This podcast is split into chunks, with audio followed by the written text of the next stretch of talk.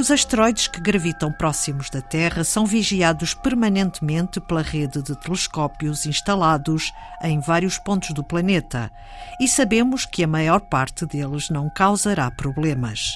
Foi o tema da última edição de Antena 2 Ciência com o astrónomo Nuno Peixinho.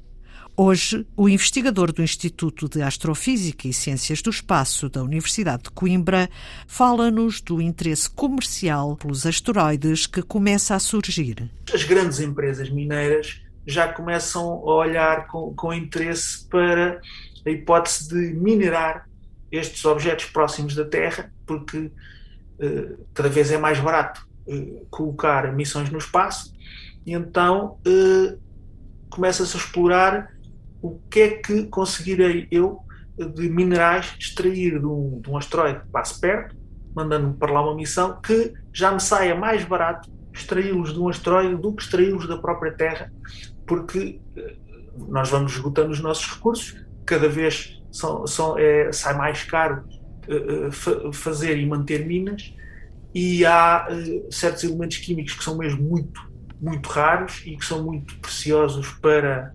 eletrónicas, por exemplo, por exemplo, o germânio é, é, é, uma, é um mineral que é caríssimo, é muito necessário para a eletrónica e, bem, se, se, se os asteroides são ricos em germânio, até que ponto vai-me sair mais barato conseguir extraí-lo de um asteroide do que de uma mina cá na Terra?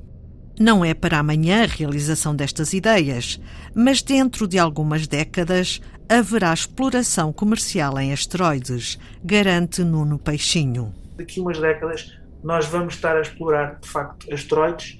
Também, como é, como é típico, a ficção científica já se encarregou de pensar em tudo.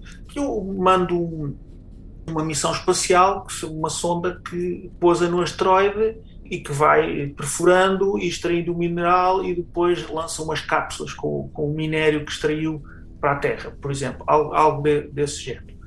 Uh, sabemos que isso ainda, a tecnologia que nós temos, ainda seria caríssimo e, e sabe-se que, por enquanto, ainda não há forma de se fazer uma coisa assim lucrativa, mas também sabemos que lá chegaremos. E há um minério, a base da vida, que também se poderá extrair dos asteroides. Na verdade, o minério que para já será o mais precioso no espaço e o que é mesmo mais fácil de extrair é precisamente a água. Ou seja, custa-nos, em média, custa 15 mil dólares colocar um quilo de qualquer coisa no espaço. Ora, um litro de água pesa um quilo.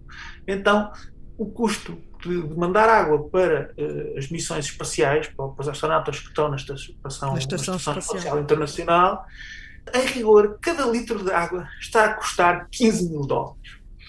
Uh, ora, se conseguirmos extrair as moléculas de água que existem no asteroide, nós, por menos de 15 mil dólares, já estamos a poupar dinheiro. Com a tecnologia que existe, estamos perto de conseguir extrair água, tudo de forma robotizada, de um bloco de, de rocha, uh, por um custo que seria, a água custaria apenas 10 mil dólares. Dito assim, continua a ser caríssima, mas o que é facto é que pouparam-se 5 mil dólares. Por cada litro de água. Exato.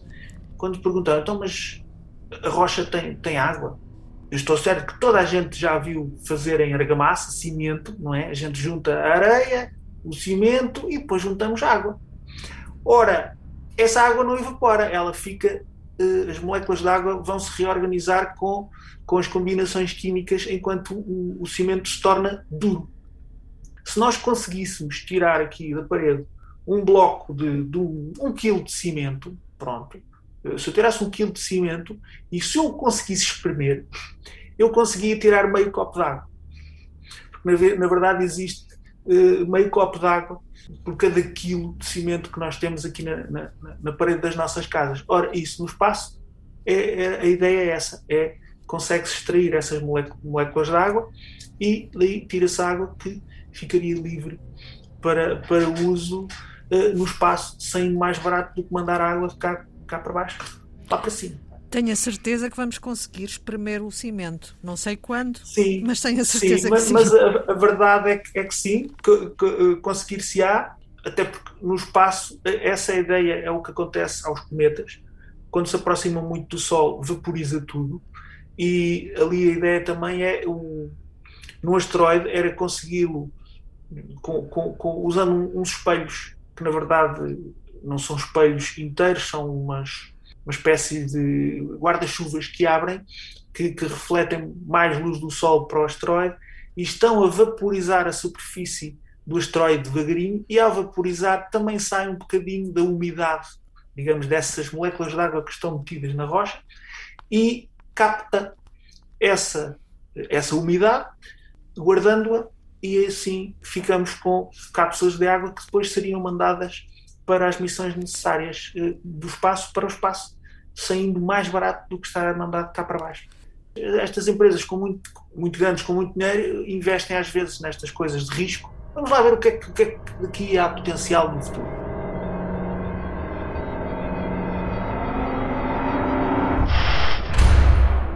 asteroides, objetos espaciais com interesse científico e também fonte de ambição comercial. Como sempre, a ficção científica já anteviu maneiras de lá chegarmos e extrair os seus ricos minérios. E deverá ser uma realidade daqui a algumas décadas, como explicou a Antena 2 Ciência Nuno Peixinho, do Instituto de Astrofísica e Ciências do Espaço da Universidade de Coimbra.